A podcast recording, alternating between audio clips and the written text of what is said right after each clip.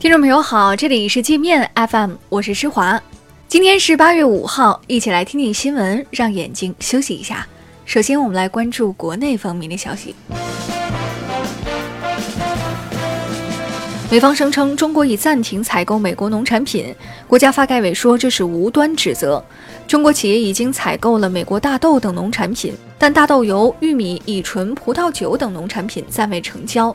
主要原因是这些农产品缺乏价格竞争力，这些商品的完税价格比国内市场价高出百分之三十多，不具备商业可操作性。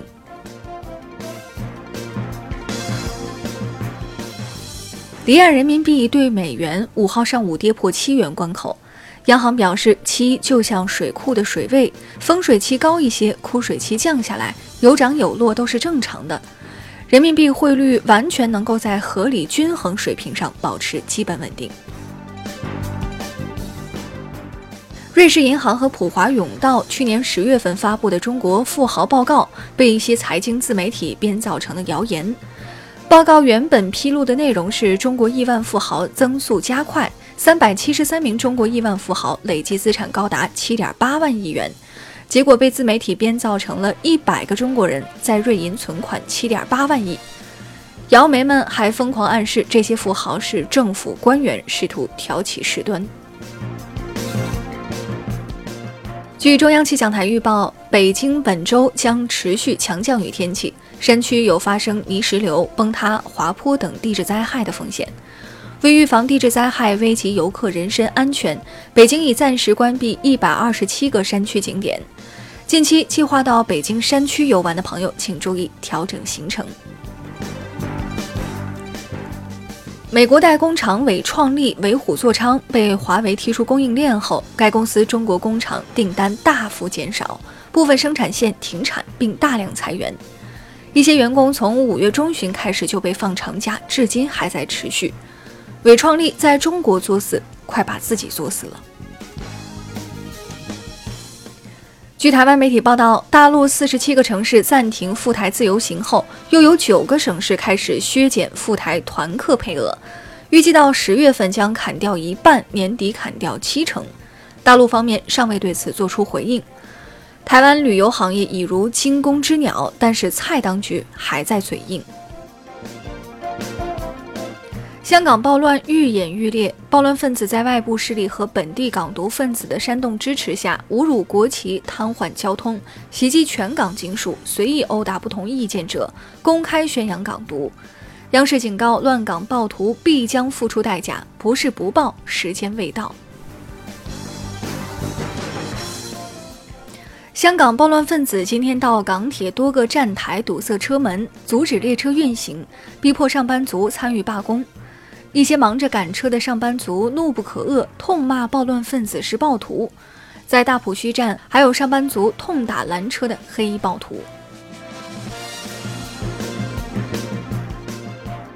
国泰航空、香港航空及香港国际机场部分职员集体生病，导致香港往来内地和东南亚的两百多个航班被取消，大量乘客滞留机场，进退两难。最近计划前往香港机场乘机或转机的旅客要注意调整行程，以防香港民航从业者耍流氓耽误出行。湖北恩施鹤峰躲避峡昨天傍晚因暴雨突发山洪，已致十二名游客死亡，六十一人获救。躲避峡被很多驴友视为探险圣地，两边山路陡峭且没有台阶，属未开发景区，常有野导游带游客进入。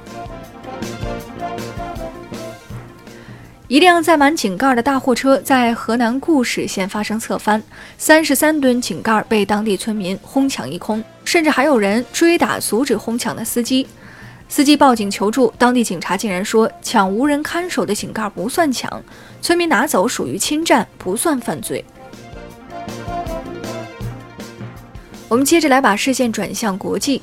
美国遭遇血腥周末，德州和俄亥俄州连续发生两起重大枪杀案，已导致二十九人死亡，超过四十人受伤。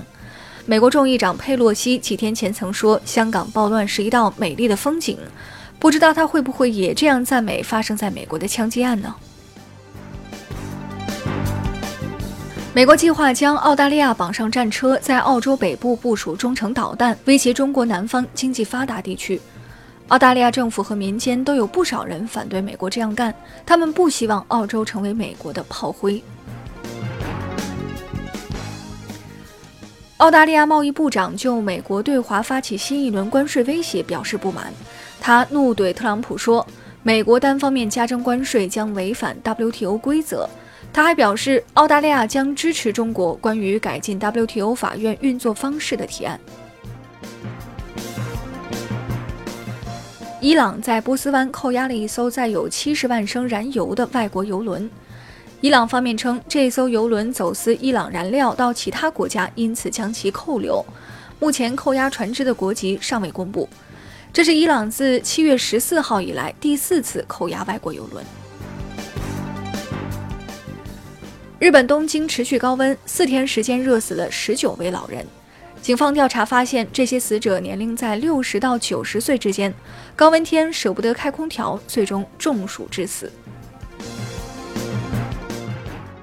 欧洲的一些极端动物保护分子已经到了脑残的程度，他们在电视节目中宣称人类应该忍受被蚊子叮咬的痛苦，因为蚊子吸血是为了哺育后代，他们为了孩子只能咬人。